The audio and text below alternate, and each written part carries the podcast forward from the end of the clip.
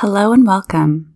I am Jessica K. Lee, a certified meditation coach, a women and maternal wellness advocate, and a mindful mama of two boys. I am so honored you have chosen to tune in with me today to learn or deepen your understanding on mindfulness through meditation. Today, we're going to talk about how we start off our days. Before I get into it, I'd like to ask you to take a minute to think about the following questions. First, how do you usually begin your morning? And how does your morning routine affect the rest of your day? As moms, parents, caretakers, we often have so much to do the minute we wake up. We pop right out of bed running on a hasty schedule from prepping our kids' breakfast or lunches, getting them ready to go to school, getting ourselves ready for the day, not to mention the million tasks going on all at the same time in our head. So much so that we often find ourselves in auto mode. When we do perhaps get a moment to rest, we might not even know what to do with that time.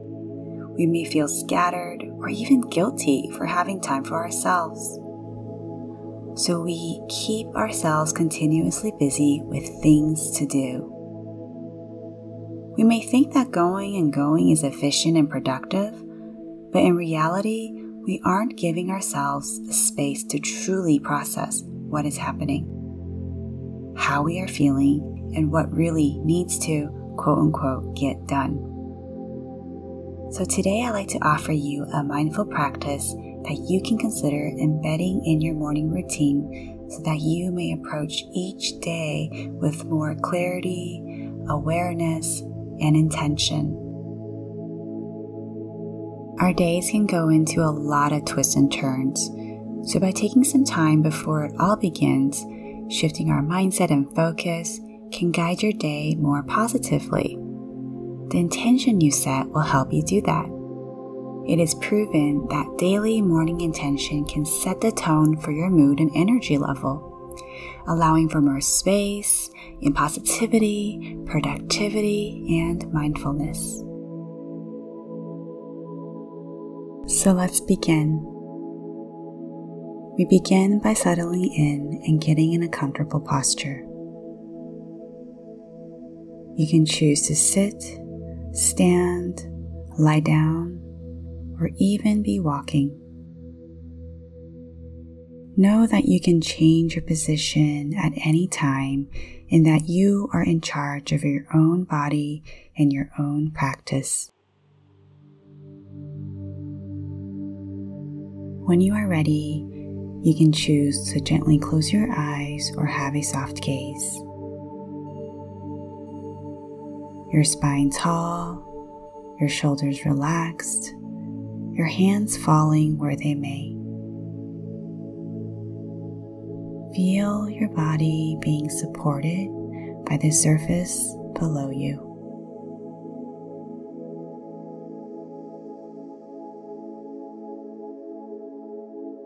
Now take some deep breath to ground yourself. Deep breath in deep breath out, in and out.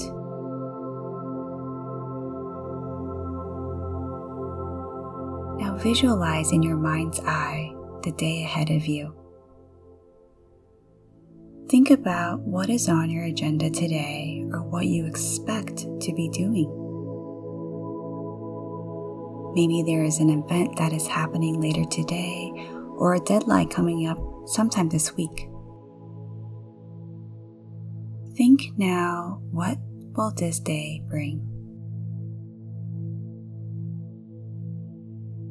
And as you think of your day, just notice the feelings surrounding these events and expectations. What do you need to best get through the day?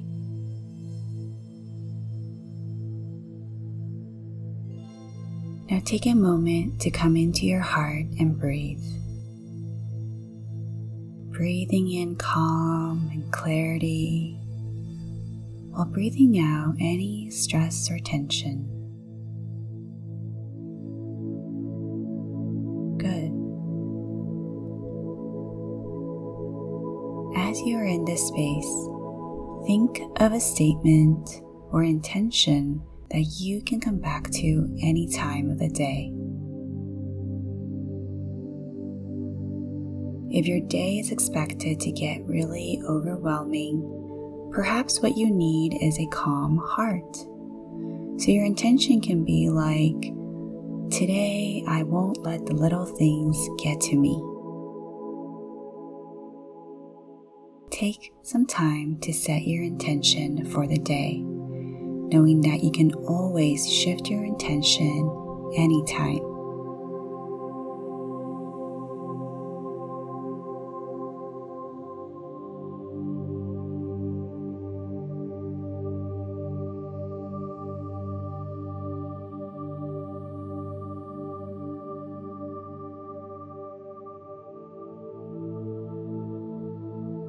The sounding of the bell will close this practice. Let your intention carry you throughout your day, knowing that all you need to do is take a pause, take a deep breath, and revisit your intention if you ever become flustered.